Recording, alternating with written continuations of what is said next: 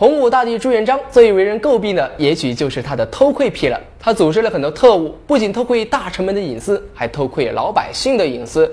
据说这些特务都是趴在人家屋顶上边揭开瓦片偷看偷听的。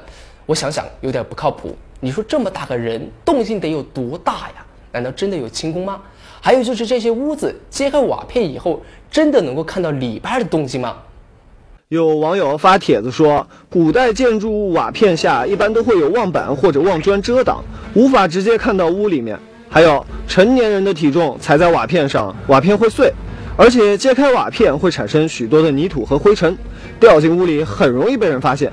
那么网友说的这些情况真的会发生吗？话说朱元璋派特务偷窥了臣民几十年，今天我们也来穿越一回，偷窥一下这位洪武大帝。大元帅，这里是金华之西，离金华约十五里。我知道，当年朱元璋攻打浙江金华，被元军里三层外三层的围困在兰溪长乐村。正值梅雨季节，士兵突发瘟疫，兵乏马困。外围援军得到密报，摸进长乐村打探军情。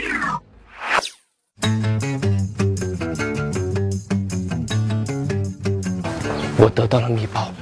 朱元璋可能就住在这里，而且是上吐下泻。俗话说“好汉不抵三宝鞋”，小朱现在过得怎么样呢？我趁他们午睡的时候，现在要去好好的打探一下。不过，真是憋个狗了，这身装扮是怎么回事啊？换装啊，这事就方便多了。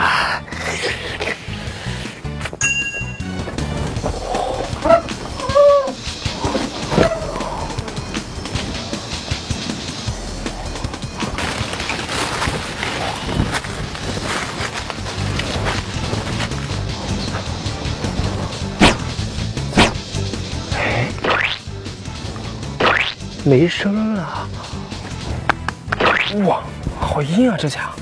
元朝末年的时候，稍微有点钱的寻常百姓都会用石头或者砂石砖来砌房子的外墙，墙壁很厚，隔音效果很好。所以说，想隔墙偷听，那绝对是不科学的。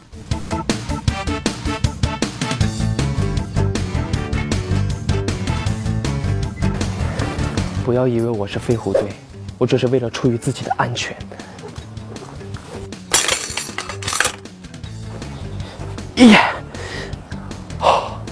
导演，我真的没这本事啊，能不能帮帮我呀？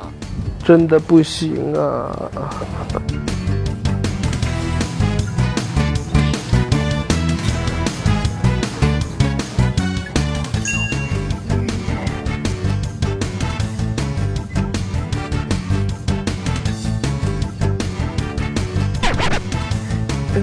看不到了，看不到了。我要跑到屋顶去看。我发现这个瓦片是分层叠加在一起的，要一块一块给它揭开，太麻烦了，而且还特别容易被发现。哦，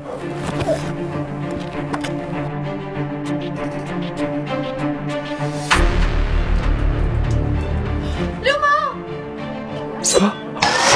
上房揭瓦，原来真的能看到下面。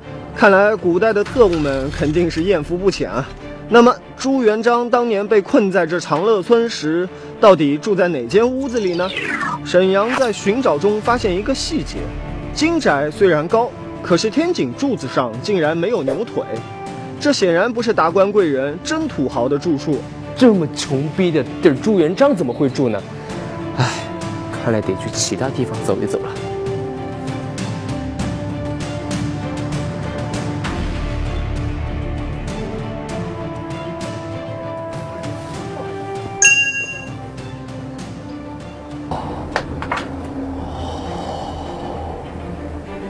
这么破烂的地儿，朱元璋肯定不会住。哎，换个地方，换个地方。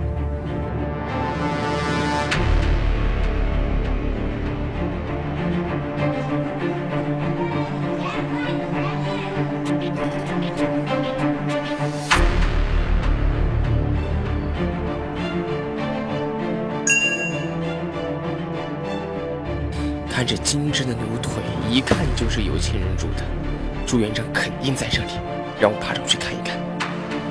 哦，哎，这个构造跟刚才的不一样啊！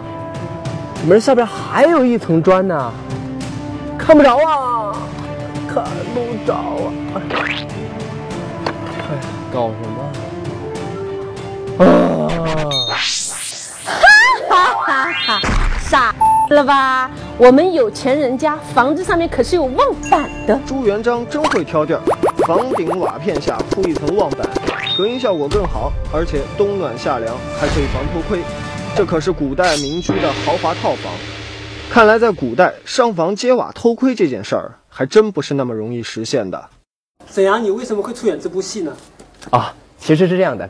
刚开始导演告诉我让我演傻逼的时候，我是拒绝的。但是他说观众朋友们看到我演傻逼，一定会订阅我们的好奇实验室，所以我欣然的接受了。